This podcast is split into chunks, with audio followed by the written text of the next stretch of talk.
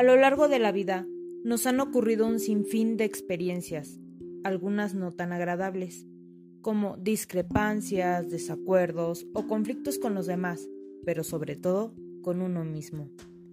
La culpa, el resentimiento, la tristeza, el dolor que estas experiencias han dejado en nosotros, pero sobre todo que decidimos adoptarlas y llevarlas a donde quiera, nos están lastimando, nos limitan del disfrute de la vida. Leí una frase de William Shakespeare que a la letra dice, el perdón cae como lluvia suave desde el cielo a la tierra, es dos veces bendito, bendice al que lo da y al que lo recibe. Por este motivo, decido hablar en este podcast sobre el don del perdón. Hola a todos, soy Daniela Olmos y mi objetivo es aportarles contenido que genere un impacto positivo en sus vidas. Durante nuestra vida nos hemos enfrentado a diversas situaciones que sin duda nos han marcado y dejado huellas psíquicas y emocionales en nosotros. Aquellas situaciones en las que no lo hemos pasado bien porque las personas han emitido acciones y conductas hacia nosotros que nos han lastimado, nos han hecho sentir tristes, enojados, con miedo.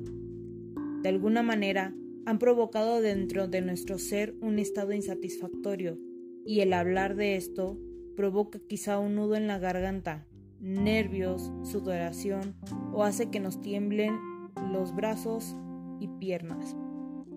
De solo recordar aquellas situaciones en las cuales hemos sido vulnerables sin que pudiéramos poner límites o que a pesar de esto aún así nos afectaron. No hablaré de situaciones en específico, pero probablemente cada uno de nosotros mantiene presente quizá el recuerdo de actos y acciones ofensivos hacia nuestro ser, algo que es impactante y sobre todo difícil de hablar, y esto se debe a que aún no lo hemos sanado.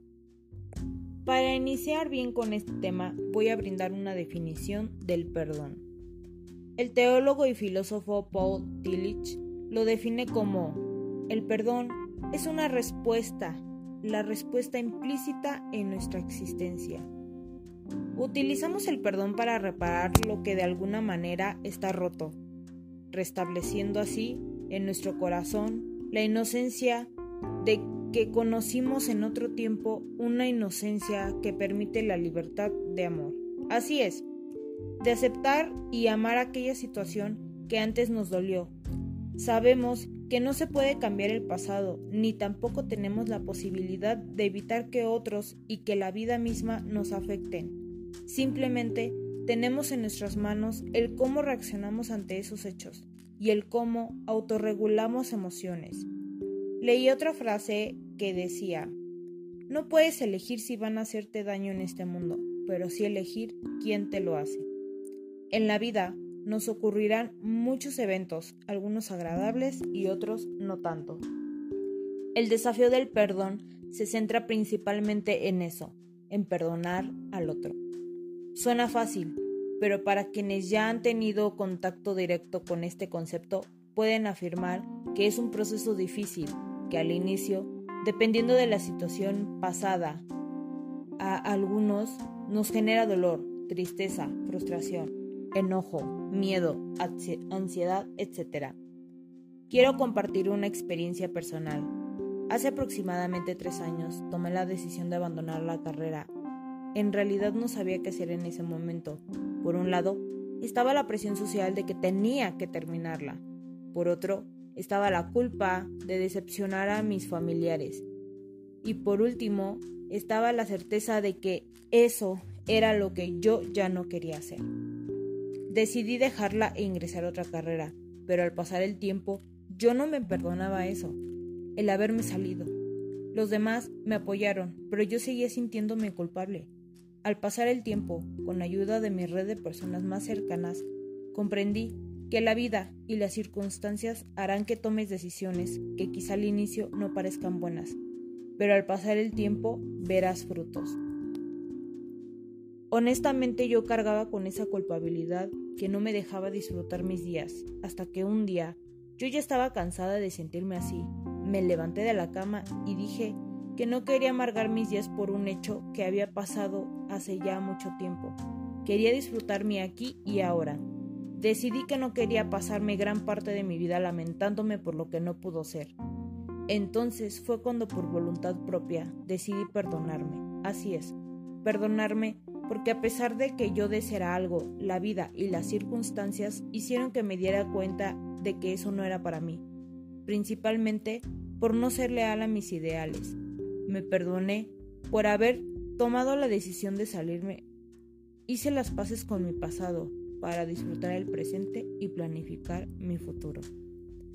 Hoy por hoy puedo afirmar que me he liberado, me siento en paz y sobre todo muy plena. Una pregunta que quiero hacerte es, ¿qué significa para ti perdonar? Todos tenemos un conjunto de ideas preconcebidas sobre el perdón, ideas que van acompañadas de sentimientos que las mantenemos arraigadas. Nuestro concepto del perdón puede provocar dos cosas. Uno, imposibilitarnos a limitar nuestra capacidad para claridad y las alegrías. O dos, animarnos ofreciéndonos una manera de dejar atrás el pasado, ser libres, para vivir con mayor paz y felicidad. Es importante mencionar que el perdonar no significa justificar su comportamiento del otro. Esto hará que guardemos rencor. Lo que creemos sobre el perdón nos abre o nos cierra posibilidades, determina nuestra disposición a perdonar y por lo tanto influye profundamente en el tono emocional de nuestra vida. El perdonar no es hacer como que todo va bien cuando sientes que no es así. Al perdonar a otros no es una exigencia que te sigas comunicando con ellos. Tampoco es obligatorio decirles verbalmente, oye, te perdono. Pues esto, este proceso de sanación va mucho más allá de eso. Es un proceso interno, muy personal. El perdón se considera como una puerta hacia la paz mental. Como lo mencioné antes, este concepto está lleno de otras definiciones como el hecho de considerarlo como una decisión, una actitud, un proceso e incluso una forma de vivir, siendo algo que ofrecemos a otros y que aceptamos para nosotros.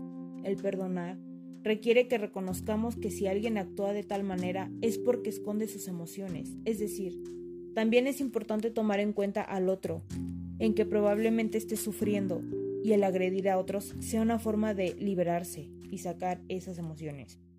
Es como en el caso del bullying. Se ha demostrado que quienes lo ejercen están sufriendo debido a su historia de vida. Con esto no niego el hecho de que sus actos hieren a los otros, pero simplemente comento que hay ocasiones en las que no consideramos a ambas partes. Una vez leía un caso en el que un chico tenía un gran resentimiento hacia su padre, por no apoyarlo emocionalmente y por ser distante en su infancia. Leía que su terapeuta le decía que era importante empatizar con su padre, el conocer la historia de vida de su padre porque muchas veces juzgamos al otro, pero no consideramos las batallas y conflictos internos que él ha vivido. Esto me llevó a reflexionar en que efectivamente culpamos a otros por lo que hacen, pero en verdad no comprendemos qué hay de trasfondo para que actúen de esa manera. Así que los invito a tomar en cuenta esta parte de siempre considerar a los otros. Yo sé que es difícil, pero no imposible.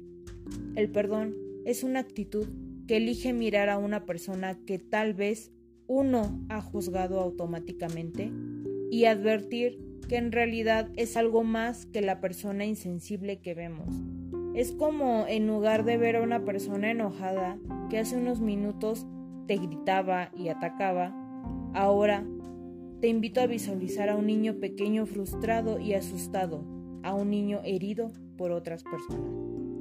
El perdón nos pide cambiar nuestras percepciones una y otra vez. Cuando elegimos cambiar nuestra perspectiva por una visión más profunda y amplia, podemos reconocer y afirmar la, eh, la mayor verdad de quienes somos y quiénes son los demás. Como resultado de este cambio surge una mayor comprensión y compasión por nosotros y por los otros. El perdón suele experimentarse como un sentimiento de paz, amor y apertura del corazón, un alivio, confianza, libertad y una sensación de estar haciendo lo correcto. El perdón es una forma de vida que nos convierte gradualmente de víctimas de nuestras circunstancias a poderosos y amorosos co-creadores de nuestra realidad, siendo así la desaparición de percepciones que obstaculizan nuestra capacidad de amar. Este perdón nos enseña que podemos estar en desacuerdo con alguien sin retirarle nuestro cariño, llevándonos así más allá de los temores y mecanismos de supervivencia que nuestro condicionamiento hacia una visión valiente de verdad que nos ofrece un nuevo campo de elección y libertad para descansar de todo aquello que nos aqueja en el pasado.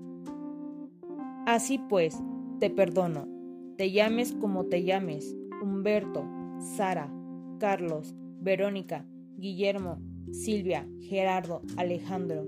Te perdono porque perdonándote me perdono a mí mismo de algún daño que te haya hecho. Te perdono, no porque necesites mi perdón, sino porque yo lo necesito, porque solo así me liberaré por siempre del pasado.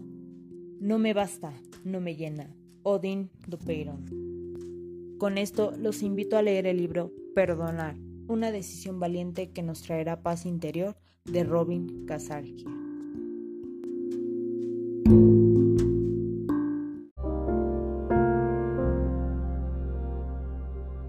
Perdonar es el acto de voluntad que rompe las cadenas que fabricó el rencor.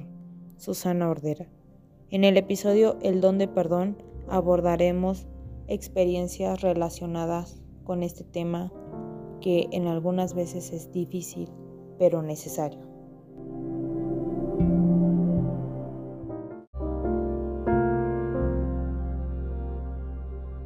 Perdonar es el acto de voluntad que rompe las cadenas que fabricó el rencor.